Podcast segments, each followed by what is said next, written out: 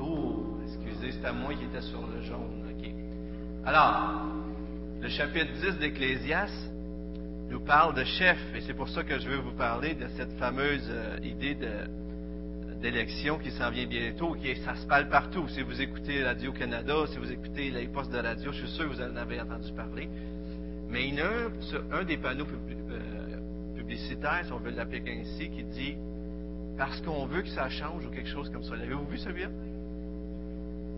Puis, Ecclésias, il y a une vue euh, très terre à terre sur le leadership.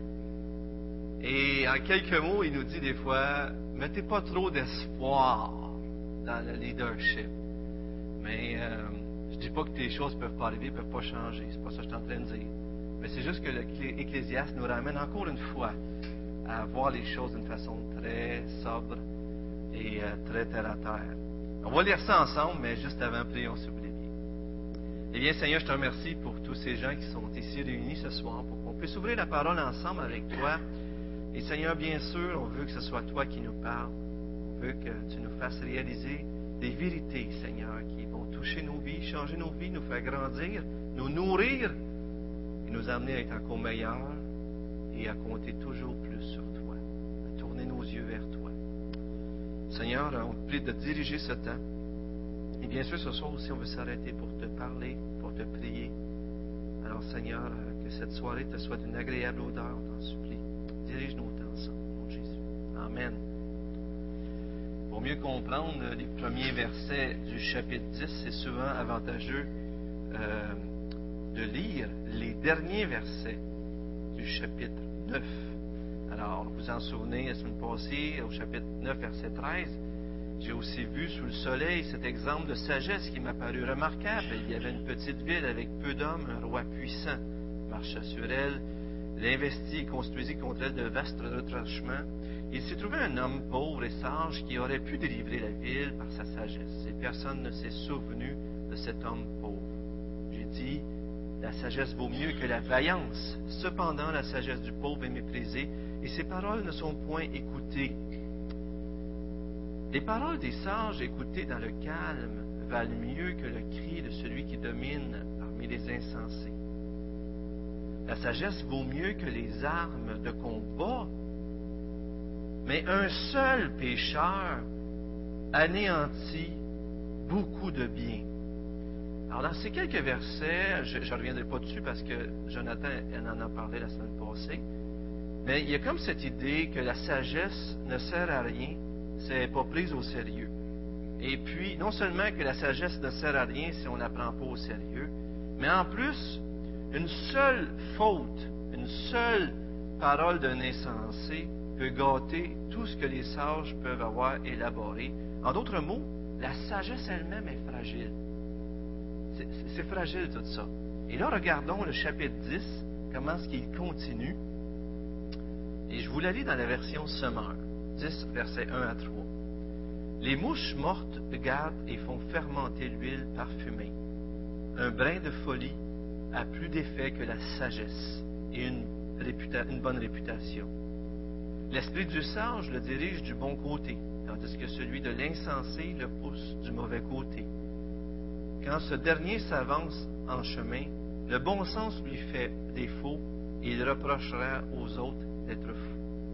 Alors, la première idée qui est apportée, c'est cette idée-là que tu beau avoir fait un travail énorme pour avoir fait un parfum de qualité. S'il tombe une mouche dedans, il fermente et il tombe plus bon. Et, il y a cette idée où ce que, euh, le, peu de folie l'emporte sur la sagesse et, et qui emporte tout le reste. Et on va s'arrêter quelques instants juste pour réfléchir combien c'est fort Comment est-ce que le mauvais l'emporte si facilement sur le bon? Peut-être vous avez connu ça, des, gens qui ont vécu une belle vie, mais ils ont fait une gaffe dans leur vie. Et quand on se parle de cette personne-là, qu'est-ce qu'on se souvient? De la gaffe. Et, et c'est comme s'il y a plusieurs aspects qu'on peut parler, mais prenons des exemples qu'on connaît bien. Moïse et David. Heureusement, ça, c'est deux bons exemples dans le sens qu'ils ont une vie de piété, ils ont fait des choses extraordinaires, mais à un moment donné, ils ont fait des gaffes terribles. Moïse, ça paraît même pas si grave que ça. Mais il fait une vie extraordinaire. L'instrument de Dieu pour sortir le peuple d'Égypte. À un moment donné, avec le temps, le peuple qui faillit pécher, puis retomber, puis Moïse qui est là, puis qui persévère, puis qui intercède pour eux, puis à un moment donné, il dit Fais-moi mourir, j'en peux plus. Puis là, ça continue, puis Dieu, il dit mon coup, parle au rocher, puis il va couler de l'eau, et Dieu frappe le rocher. Euh. Moïse se met en colère, frappe le rocher, il y a de l'eau qui sort, mais il a désobéi à Dieu, il n'a pas sanctifié Dieu. Et à cause de ça, qu'est-ce qui est arrivé à Moïse? Il n'a pas pu rentrer dans la terre promise. David est un autre exemple qui euh, nous montre un homme de Dieu incroyable. Quand tu lis son histoire, tu dis Waouh! Mais, à un moment donné, il arrive cet fameux épisode où, ce que, plutôt d'être à la guerre, il est chez eux sur le toit, il voit une belle femme, Bathsheba. Malheureusement, il était tout ce scénario terrible où ce qui couche avec cette femme mariée, fait tuer son mari, etc. C'est vraiment tragique tout ça. Et suite à ça, il est arrivé aussi d'autres conséquences dans sa famille. Euh, peut-être qu'on pourrait dire que c'est pas lié, mais à quelque part c'est difficile de voir que ce n'est pas lié parce que Dieu lui-même dit que, ce qu'il a fait en cachette, ça va y arriver. Il y a quelqu'un qui va avoir des relations avec ses femmes devant tout le monde. C'est à travers son fils Absalom, etc. Alors, des conséquences terrifiantes, mais des hommes de Dieu extraordinaires, mais des gaffes qu'ils ont fait. Mais heureusement, ces hommes de Dieu-là se sont repentis et ont continué. Mais est-ce que vous avez vécu ça? À un moment donné, quand on parle du passé, pour moi, pour mes enfants, savez-vous qu'est-ce que mes enfants se souviennent assez clairement de mes gaffes? Ça vous arrive-tu, ça? Et euh, ils se souviennent de mes bons coups aussi, je pense. À un moment donné, mettons, euh, j'avais, euh, j'avais sorti un plat, un, plat de soupe. Il est 7h30, puis c'est l'heure. À 7h30, ça commence. Merci, Normand. Celui-là.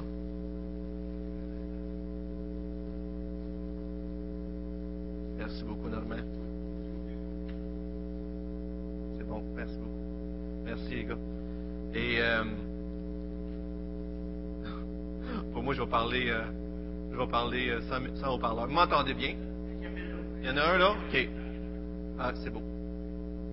Et alors, j'avais fait chauffer de la soupe, puis je la sors du micro-ondes, je la renverse. je l'ai renversé sur un de mes enfants sans faire exprès, puis ça l'a bien sûr brûlé un peu, pas extrême et pas resté marqué de ça, mais c'est resté. Et lorsque, dans ma vie, face à, papa, ça, il, a manqué son coup, là. J'ai manqué mon coup plus qu'une fois, mais ça, c'est resté marqué. C'est terrible comment est-ce que il a beau y avoir de la sagesse, mais comment est-ce que la folie l'emporte sur toute une sagesse. Et, c'est autant dans une vie, autant que dans un groupe de décision. À un moment donné, il y en a un qui a une idée folle, puis là, tout le monde se met à. Euh, vous vous souvenez dans les actes, à un moment donné, il voulait, élever Paul et ses Silas ou Barnabas comme des dieux, puis là, il dit Faites pas ça. L'instant d'après, il est lapide. Lapide Paul.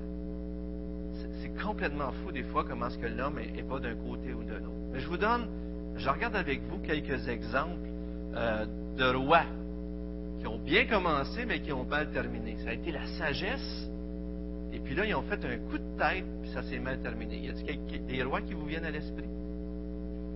Ben, des fois, c'est pas tous des rois qui ont fait ça, mais allez-y. Ézéchias. S'il y a un roi dans l'Ancien Testament qui a beaucoup d'entations à part David et Salomon, c'est Ézéchias.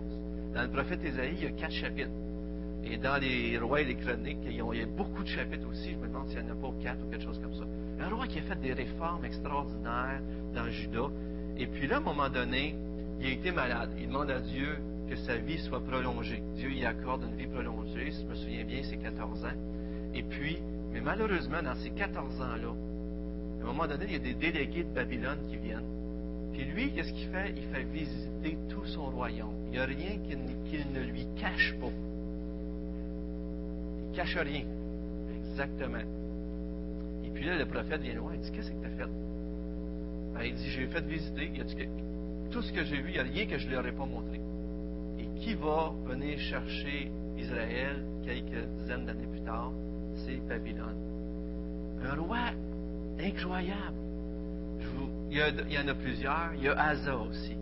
Si vous regardez, il y a des rois qui ont fait des réformes, des choses merveilleuses.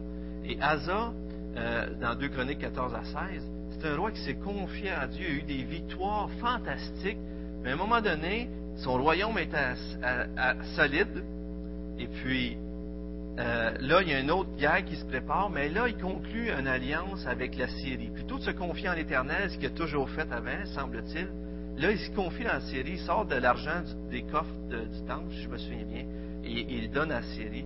Et là, il y a un prophète qui vient le voir et dit Pourquoi tu as fait ça Et là, plutôt de se repentir, il s'endurcit, il fait emprisonner le prophète. Et même dans sa vieillesse, alors qu'il souffre, il ne se repent pas. Osias, un autre roi que Dieu a béni extraordinairement, il réussit, il réussit, tellement qu'à un moment donné, il est tellement sûr de lui qu'il dit Moi, je vais aller offrir du parfum dans le temple de Dieu. Il offre du parfum, les souverains sacrificateurs le prennent, puis ils veulent le sortir, ça ne marche pas, qu'est-ce que tu fais là, c'est pas ton rôle. Puis à un moment donné, il le regarde, qu'est-ce qu'il y a? La lèpre. Il le sort encore bien plus, et lui-même se sort, puis là, il finit sa vie dans une maison à part, et il ne semble pas se repentir. Et là, on pourrait continuer. Mais ça, c'est des vies. Maintenant, vous souvenez-vous de Josias, un autre roi qui c'est le dernier roi, bon roi, qui a fait des réformes. Après Ézéchias, là, vraiment, Josias, c'était le dernier grand roi qui a fait des réformes dans Juda. Et puis, euh, il fait des réformes extraordinaires, puis tout ça. Puis, à un moment donné, juste, juste en finissant, quand tu lis sur lui, c'est écrit Pharaon Néco vient pour faire la guerre à un autre peuple, plus haut. Fait qu'il passe par, par Jérusalem, dans les coins de Jérusalem, puis s'en va faire la guerre. Fait que lui, il réussit il s'en va vers, Pharaon pour le combattre. Pharaon, il dit, viens pas te battre contre moi, c'est Dieu qui m'envoie. Pharaon dit ça, là. C'est écrit dans le texte qui dit à, Josias, fais pas ça, tu vas t'opposer à Dieu. Josias, qui a toujours, il a fait des choses incroyables pour le peuple d'Israël sans tête à y aller. Et c'est là qu'il meurt, etc. Alors, mais qu'est-ce qui revient dans tout ça? Qu'est-ce qui revient dans toutes les histoires que je vous ai contées? L'orgueil. C'est terrible. Quand tu regardes, là, ils se confient à l'Éternel, ils sont un. À un moment donné, ils, prennent, des décisions par eux-mêmes, mais ils ne se confient plus à l'Éternel, ou ils se pensent qu'ils ont le pouvoir, des choses comme ça. Et voyez-vous, ces hommes-là ont scrapé une vie à la, marche, à la suite de Dieu, à cause d'une mauvaise décision, puis ils ne se repentent pas par orgueil, mais ils continuent, ils se sont entêtés, ou il y sont morts. Dans Galates 5.9, vous connaissez l'expression un peu de levain fait lever toute la pâte. Vous connaissez ça, cette expression-là? C'est pour dire que même si c'est une grosse pâte de farine, si tu mets juste un peu de levain, tu le mélanges, toute la pâte va lever. Donc, une petite affaire peut faire lever toute la pâte. Paul se sert de ça, et il y a cette même idée qu'on peut voir dans le texte ici pour dire que euh, la mauvaise enseignement dans Galates 5.9, des faux chrétiens pourraient détruire toute l'œuvre que Paul a faite avec l'Évangile parmi les Galates. Il dit, faites attention, un mauvais enseignement, ça pourrait tout faire du, dommage à toute l'œuvre chez vous. Dans 1 Corinthiens 5.6, il reprend encore cette expression-là, qu'un peu de levain fait tout lever la pâte, en parlant d'un pécheur notoire. Il y avait un pécheur qui péchait énormément dans l'Église, puis il laissait faire comme si rien n'était. Il dit, faites attention, un peu de levain fait lever toute la pâte.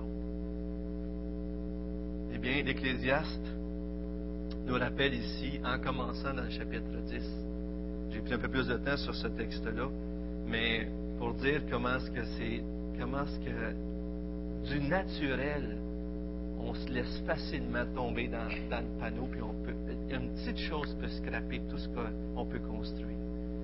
Et c'est pour ça que lorsqu'on relit 2 euh, Timothée 4.7, quand Paul dit J'ai combattu le bon combat, j'ai achevé la course, j'ai gardé la foi, c'est tellement bon parce que euh, vous avez sûrement déjà entendu ça. Ce n'est pas le début d'une course qui est le plus important, mais comment on la finit. Et vous savez, frères et sœurs, des fois on peut tomber, on peut faire des gaffes, puis on peut avoir mis des mouches dans notre parfum, on peut faire des niaiseries. Mais est-ce qu'on se repent? Puis est-ce qu'on se ligne? Puis est-ce qu'on court vers, le Seigneur? Vous vous souvenez peut-être, ceux qui, connaissent l'Ancien Testament, les prophètes Ézéchiel 3, Ézéchiel 33, il dit, c'est pas que ce que je veux, l'Éternel, c'est pas que le méchant meure, c'est qu'il se repente.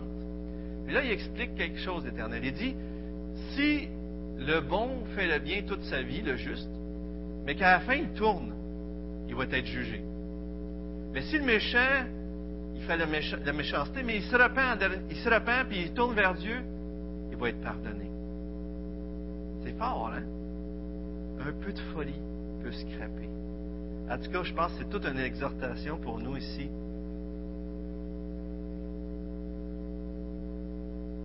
À cause qu'il s'est mis en colère? À cause qu'il s'est mis en colère, bien sûr, c'est comme je disais pour lui puis David, c'est des hommes de Dieu extraordinaires. Pour les autres, c'était des hommes de Dieu, mais qu'on dirait qu'à la fin, il y a eu la débarque. mais mais regardons les yeux fixés sur notre Sauveur.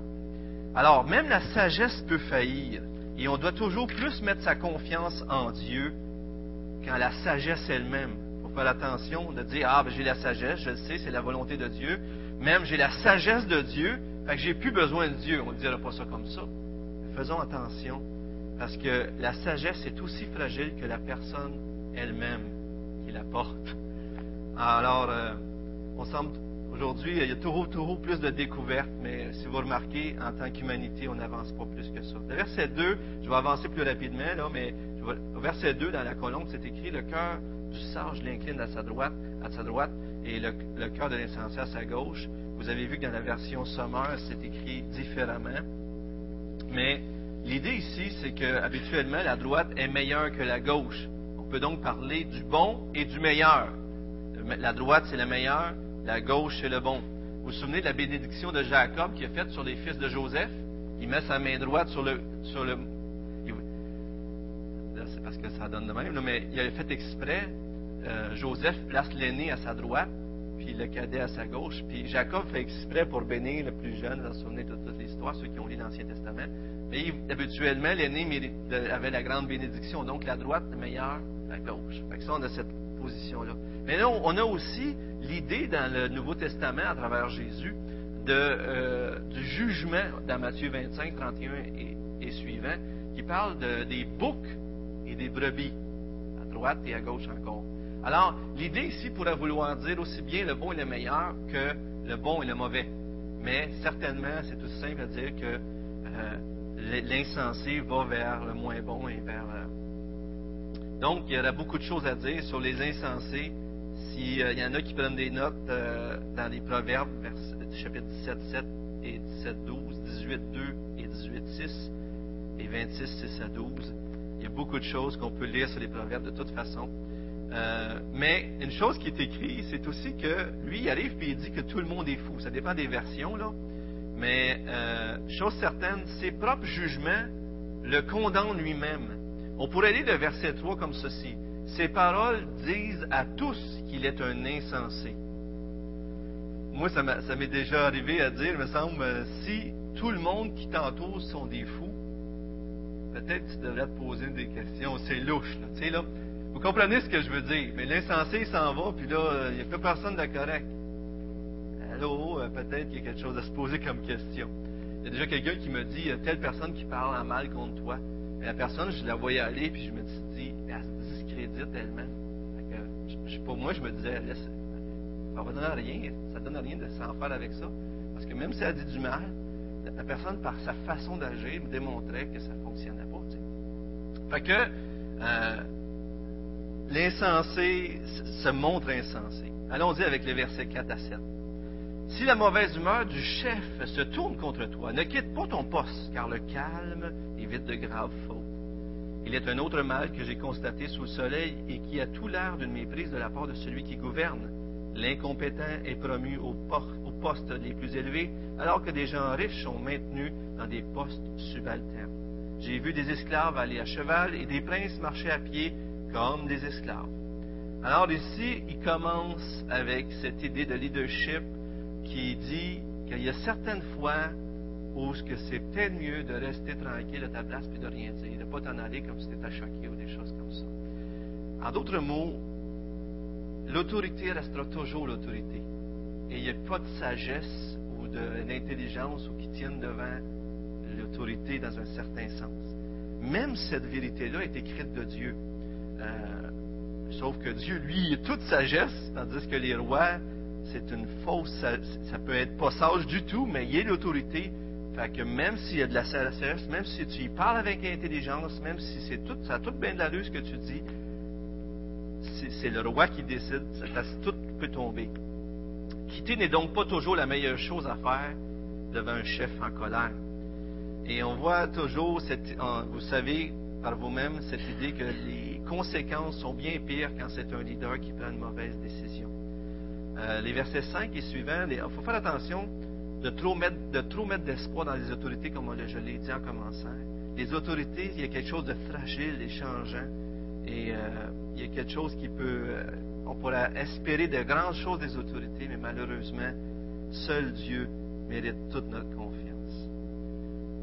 Euh, encore ici, le texte souligne qu'il vaut mieux une personne habilitée à régner qu'un imbécile pareil. C'est comme si dans le texte, Simon dit ça pourrait être n'importe qui qui règne, mais il y, a, quand même un avantage à ce que ce soit quelqu'un qui soit plus et habitué à plus de leadership. Du temps des rois d'Israël, les autres rois environnants étaient sages de par leur rôle, d'une façon mythologique. En d'autres mots, parce qu'ils étaient rois, c'étaient les sages. Tout ce qu'ils disaient était sagesse. Il y en a qui ont peut-être vu la bande dessinée de Pharaon, euh, euh, Moïse, là, avec, euh, je pense, c'est celui de Walt Disney. Puis, à un moment donné, Moïse avait tué l'Égyptien, et puis vous vous souvenez de l'histoire? Et puis là, son ami d'enfance, qui est devenu Pharaon, il dit à Moïse, il dit, je vais dire que ça s'est jamais produit, puis ça sera jamais produit. Quelque chose comme ça. Ce que disait le Pharaon était pris comme du cash, puis on ne remettait pas ça en question. Et c'était le roi. Il avait la sagesse. Et euh, imaginez-vous comment c'est dangereux, ça, quand il y pense, là? Eh bien, on voit que pour la sagesse de Dieu, les choses sont vraiment pas comme ça. Il est dit de David et de Salomon qu'ils étaient sages, je pourrais vous donner les références, mais on voit aussi que leur sagesse a été est mesurée par euh, leur péché qui est venu dans leur vie aussi. Salomon qui a eu, qui est écrit pourtant, qui a eu l'homme qui était le plus sage sur la terre. Qu'est-ce qui est arrivé? Il a chuté et des femmes l'ont fait chuter et même il a, fait de l'idolâtrie. Alors, faisons attention de mettre trop d'espoir. Et les autorités, voyez-vous, il y a comme une, sorte de... Il y a toutes choses qui peuvent arriver dans les autorités. Des incompétents, des fois pour être mis en poste, etc., etc. Alors, en même temps, ça nous amène à nous confier en Dieu. Je ne sais pas si ça fait cet effet-là chez vous, mais Ecclésiaste 10, 8 à 11 dit Qui creuse un trou risque d'y tomber, et qui abat un mur peut être mordu par un serpent. Qui arrache des pierres risque de se blesser avec, et qui fend du bois se met en danger. Si le fer de la hache est émoussé et qu'on ne l'aiguise pas, il faudrait redoubler d'efforts, mais la sagesse a l'avantage d'assurer la réussite. Si le serpent mord parce qu'il n'a pas été charmé, le charmeur n'a aucun avantage. Cette idée d'arriver trop tard, peut-être, qui est là aussi dans le texte ici, dans le dernier verset. Mais vous avez sûrement lu à maintes reprises dans les Écritures que celui qui creuse une fosse va y tomber. C'était comme une, parabole poétique de la justice, euh, du salaire des méchants. Si tu creuses un trou, tu vas y tomber. Tu veux faire un mauvais coup, tu vas payer pour toi-même. Vous avez déjà vu ça? Et vous avez probablement déjà vécu ça aussi. Des gens qui voulaient peut-être vous faire du mal, vous avez vu ça ailleurs, puis ça leur arrive à eux. Mais on voit la loi du talion qui est là comme une réalité. Ici, on dirait un écho de ce proverbe-là. Et vous vous souvenez dans Acte 28, 4 à 6, euh, Paul, il vient de faire un naufrage avec un bateau, il ramasse des branches pour faire un feu avec les autres escapés. Puis à un moment donné, il y a un serpent qui s'attache après sa main. Et puis là, les, les brigands, les barbares, ils disent sûrement qu'il était coupable. Parce que la justice va le faire mourir. Alors le serpent est aussi une forme de représentation de justice rétributive, ou à d'autres mots, euh, pour le barbare qui avait vu le serpent mort Paul, il dit, lui, il est coupable, il va mourir. ce qui est arrivé, c'est que Paul, il est pas mort. Fait que là, il dit, bon, c'est un Dieu. Fait que là, on passe d'un extrême à l'autre. Mais voyez-vous, l'idée d'un serpent pouvait avoir cette idée de justice, et celui qui creuse, euh, qui creuse un trou va y tomber. Il y a cette idée-là qui pourrait être là. Mais, ça pourrait donc vouloir dire qu'une mauvaise action risque de se retourner contre son auteur parce que les murets, bien sûr, entouraient les champs pour protéger des bandits et des, des bêtes des champs, tout ça. Alors, si quelqu'un défaisait ça. Mais euh, peut-être juste un exemple en passant de cette vérité-là, que celui qui creuse un trou, il tombe, etc. Vous souvenez-vous de Haman dans le livre d'Esther? Haman qui a voulu faire du mal aux Juifs et qui était, il n'aimait vraiment pas Mardoché parce que Mardoché, il se courbait pas devant lui. Et lui, il se pensait le premier après le roi. Et puis là, Mardoché, lui, il me fait suivre. C'est le seul qui ne me donne pas des honneurs que je mérite, etc., etc. À cause de l'orgueil. Hein?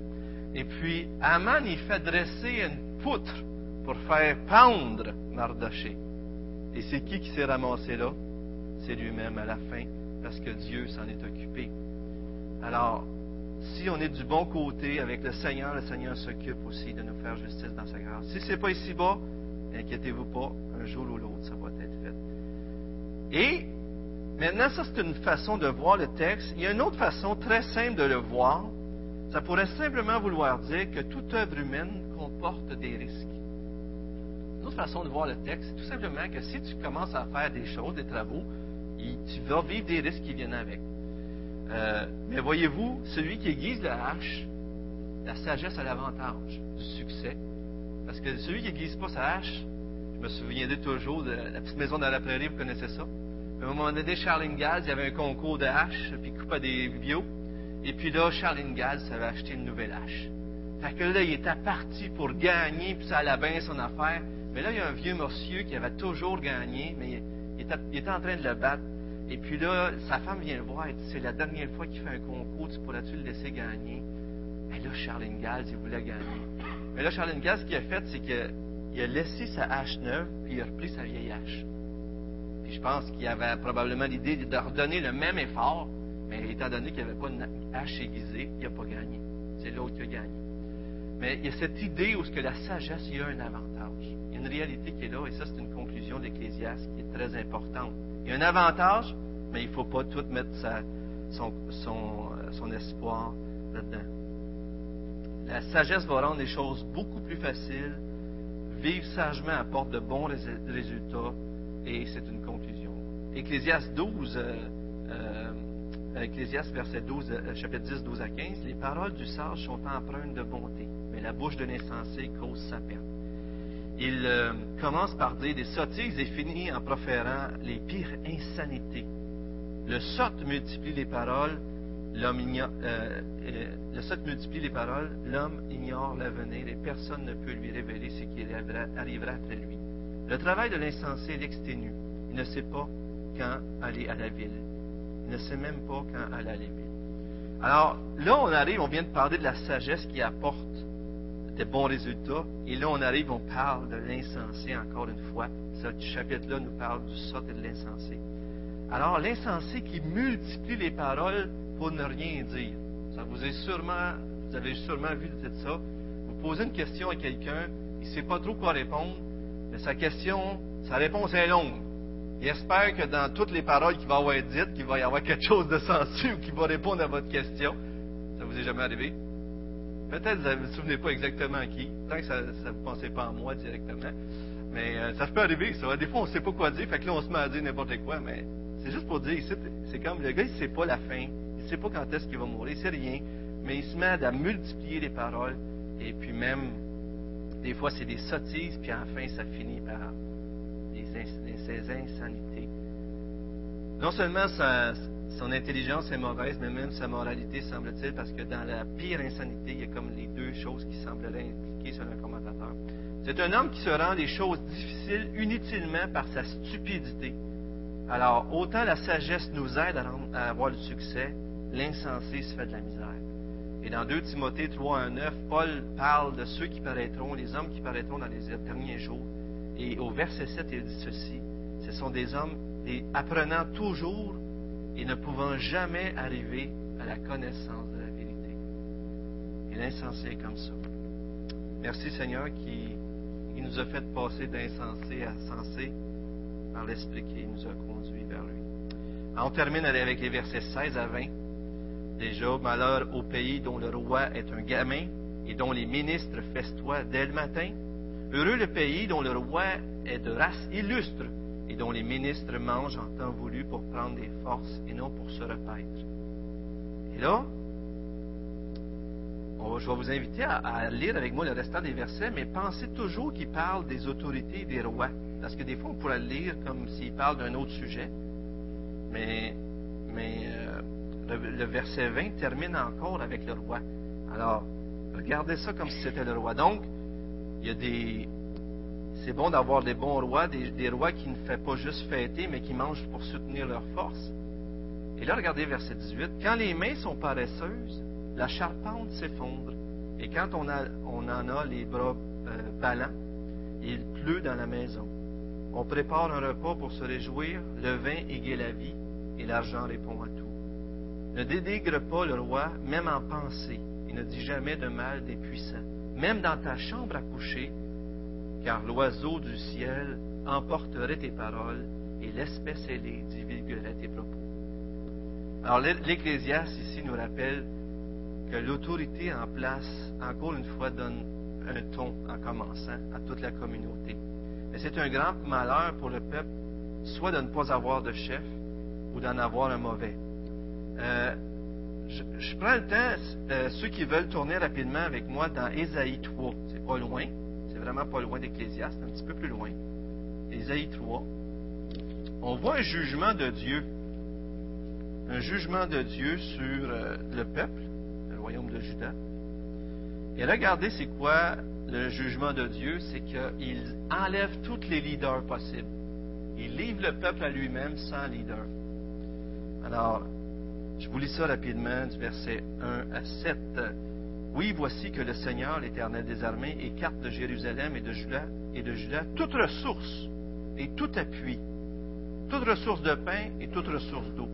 Le héros et l'homme de guerre, le juge et le prophète, le devin et l'ancien, le chef de cinquante et le notable, le conseiller, l'artisan capable et l'expert en occultisme. Je leur donnerai des jeunes gens pour chefs et des gamins domineront sur eux. Parmi le peuple, l'un opprimera l'autre et chacun son prochain. Le jeune homme attaquera le vieillard et le vulgaire celui qui est honoré. Alors un homme saisira son frère dans la maison paternelle. Tu as un manteau, sois notre chef. Prends en main cette masse trébuchante. Ce jour-là, il élèvera la voix pour dire, Je ne suis pas infirmier, et dans ma maison il n'y a ni pain ni manteau, ne m'établissez pas chef du peuple. Terrible, hein? Quand le peuple est livré à lui-même, pire condamnation, des fois, que d'avoir un chef, peut-être moins. Euh. Alors, tous ces textes-là aujourd'hui pourraient nous amener à rendre grâce pour ce qu'on a au Québec et en même temps de ne pas trop mettre notre confiance dans toutes les autorités que Dieu nous a données. Tout en sachant que derrière toutes ces autorités-là, Dieu est souverain derrière. Alors, bien sûr, comme on a dit, je vous l'ai fait lire en pensant qu'on parle du roi au début. Alors, quand les mains sont paresseuses, la charpente s'effondre, etc. Alors, mais si on pense que c'est le roi, ça pourrait être vouloir dire que la nation, quand les mains du roi sont paresseuses, euh, le roi, est paresseux, il est négligent envers sa nation, mais ça conduit la nation vers la ruine. Et si l'on suit cette idée-là, ben, le roi penserait que tous les problèmes peuvent être réglés en exigeant plus d'impôts. L'argent répond à tout. Voyez-vous, si vous regardez tout le contexte. Alors, ah, c'est pas grave, on va juste demander plus d'impôts, puis on va pouvoir continuer de vivre une vie luxueuse, etc. Et peut-être certains d'entre vous qui connaissez l'histoire ont déjà entendu parler de certains rois qui exigeaient beaucoup d'impôts. Qui ne connaît pas l'histoire de Robin des Bois et toutes ces choses-là, beaucoup d'impôts. Un gouvernement comme cela conduirait à bien des critiques justifiées. Hein, un gouvernement qui serait, le roi qui délaisserait tout, puis ça irait tout mal, puis la nation est en ruine. Ça conduirait à beaucoup de critiques justifiées. Mais le dernier verset dit attention d'exprimer nos critiques sans discernement en quelque sorte, car les murs ont des oreilles. Alors faisons attention à ce qu'on parle. Qu'est-ce que vous tirez comme leçon de ces quelques versets dans Ecclésiaste? Avez-vous vu comment est-ce que l'autorité est dépeinte? Peut-être certains disent, euh, Oups, ça me frappe ce verset-là. Est-ce que quelqu'un voudrait partager quelque chose là-dessus avant qu'on passe à un temps de prière? Euh, quelque chose qui vous vient à l'esprit, vous avez, euh, vous avez aimé, il y a un passage que vous aimez. Vas-y, France.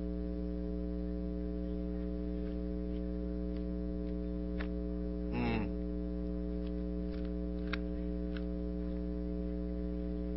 Hmm. Oui.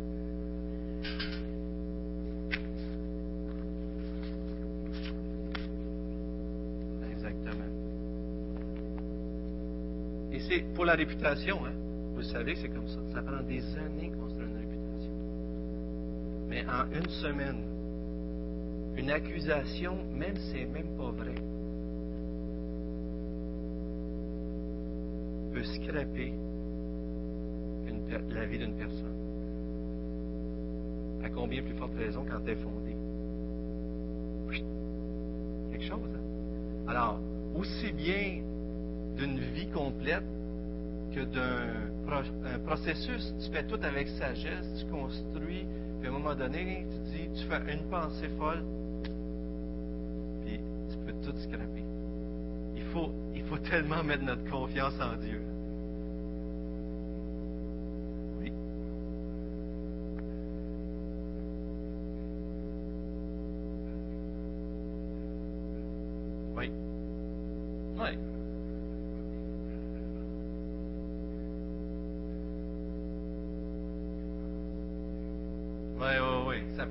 Altérer la pensée d'une personne.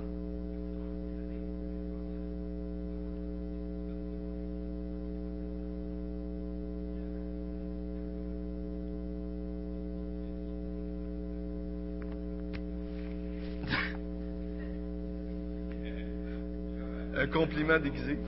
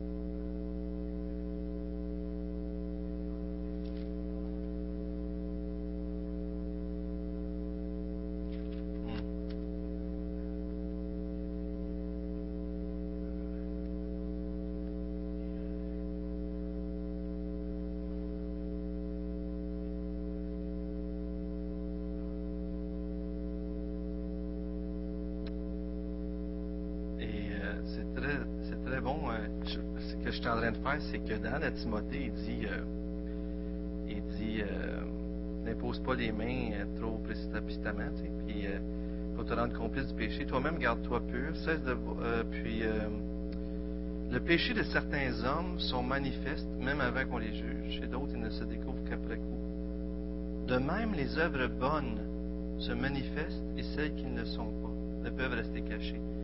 Mais souvent, on, porte, euh, on, soutient l'idée dans ce texte-là des mauvaises œuvres qui finissent toujours un jour ou l'autre à apparaître. Mais il dit quand même que les œuvres bonnes, de même, vont finir par se dévoiler. J'ai juste ça pour nous encourager. Mais euh, c'est vrai, le texte de- de- d'Ecclésiaste 10 souligne beaucoup la pensée de l'insensé et comment est-ce que ça l'emporte sur le beaucoup. Et peut-être qu'on pourrait dire, comment est-ce qu'on peut appliquer ça en finissant euh, à Jésus-Christ? Comment est-ce qu'on peut mettre, ben, Jésus là-dedans, euh, insensé, l'idée de cette, euh, cette idée d'être insensé, l'idée d'être sage?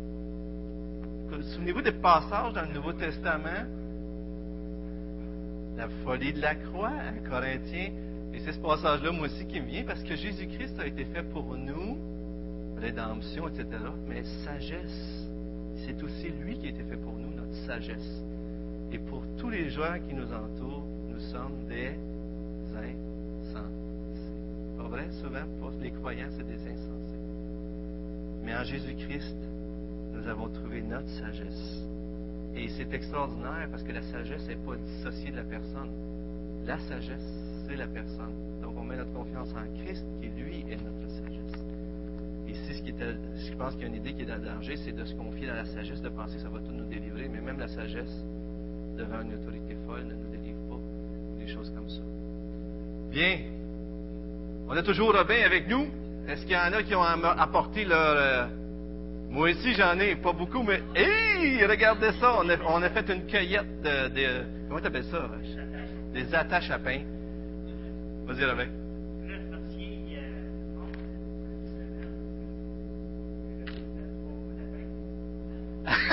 Tu vois, c'est bon ça! Mille attaches! Oui, c'est ça.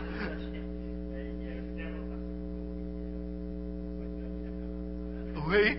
Et comment de moule à pain que t'es rendu en tout? Avec les six? Avec les six. 23 pains de la shot, c'est mieux que 6 pains de la shot. Ouais, hein, c'est bon ça. Tu disais que tu avais un problème avec ton auto. T'as-tu un problème avec ton auto? OK, qu'est-ce qu'elle a?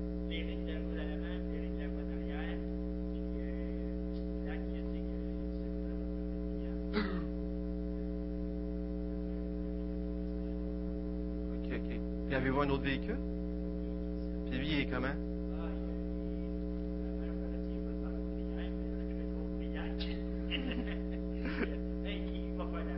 Oui? C'est bon ça. Priez pour Robin parce que cet été, à cause de la grève des euh, le conflit forestier. après ça, tu vas pouvoir changer les tanks à eau chaude comme prévu? Ou...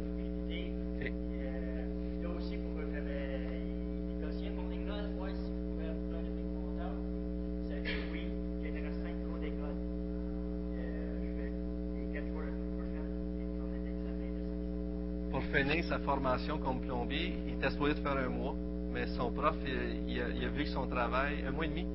Son prof a vu ton travail, il dit Tu peux reprendre ce que tu étais rendu, puis tu n'as juste pour deux semaines en place. Puis il a terminé ça, puis ça a fonctionné. Alors, gloire à Dieu. Et priez pour Robin, pour cet aspect financier-là, pour tout cela. Et euh, merci Robin, on est content que tu sois là. Alors, d'autres requêtes de prière?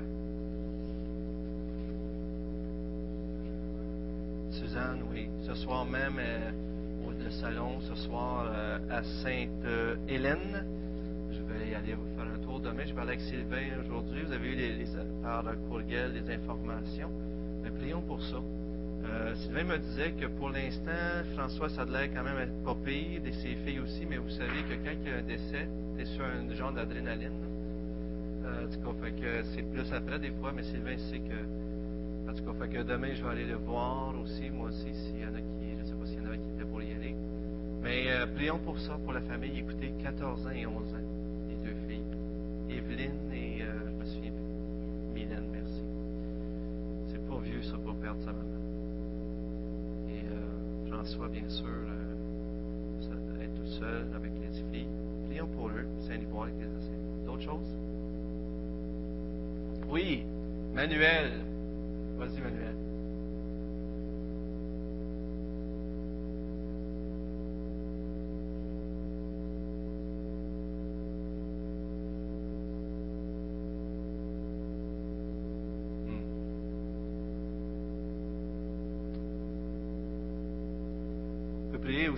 Aussi pour Manuel qui est avec nous. J'ai pris du temps avec lui. Alors, il demande de prier pour euh, euh, son ex-fiancée qui, euh, qui souffre beaucoup présentement, puis il est triste pour elle parce qu'elle vit tout ça, pour la situation aussi, bien sûr. Et Manuel, on a eu un bon temps ensemble. Il veut vraiment confier sa vie entre les mains de, notre grand Dieu et que Dieu prenne les choses en main. Il a été dans une église évangélique jusqu'à 14 ans. C'est ça?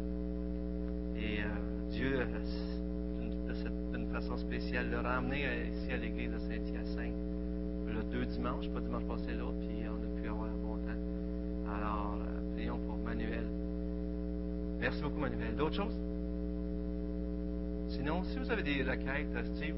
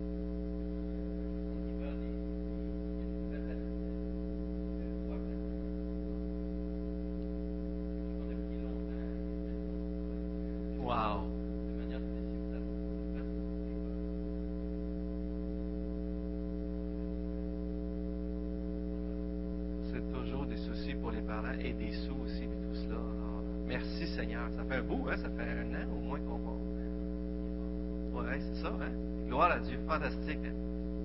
C'est quand même spécial, hein? Une lettre, puis c'est quelqu'un pas proche, là, c'est quelqu'un, un docteur plus là-bas. C'est fantastique d'entendre des choses comme ça. Oui, Isabelle Savard qui, euh, qui avait du travail pour l'été, je l'ai rencontré hier, puis il me disait ça que elle avait pu travailler pour l'été parce qu'il y avait des gens qui étaient partis, mais là, elle tombe en recherche d'emploi. Je pense qu'elle veut être euh, secrétaire administrative ou quelque chose comme ça. Donner son nom quelque part aussi, elle me prions pour ça. Je, rêve du jour où on va avoir euh, un petit ministère envers les gens qui cherchent de l'emploi. Ça serait vraiment extraordinaire. Autre chose? Prions pour Sem. Qu'est-ce qui se passe samedi? On sème la joie. C'est la fête. Cinq ans. Ben, et sa volonté hot dog. Voyons donc. Venez vous faire maquiller. Non? Sauter sur des jeux ballons et tout ça. À partir de quelle heure, quelle heure, euh, Lorette? Deux à cinq?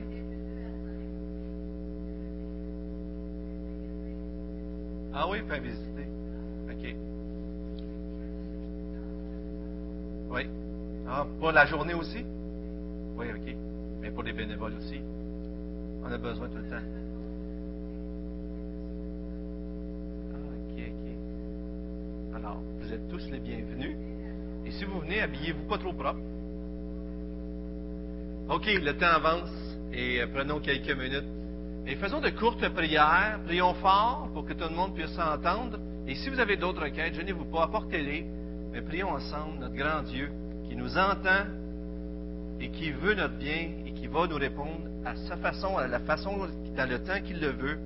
Et souvent, il va nous surprendre, il va nous donner plus que ce qu'on mérite, bien sûr. Euh, merci, quel grand Dieu on a. Prions-le ensemble, si vous voulez.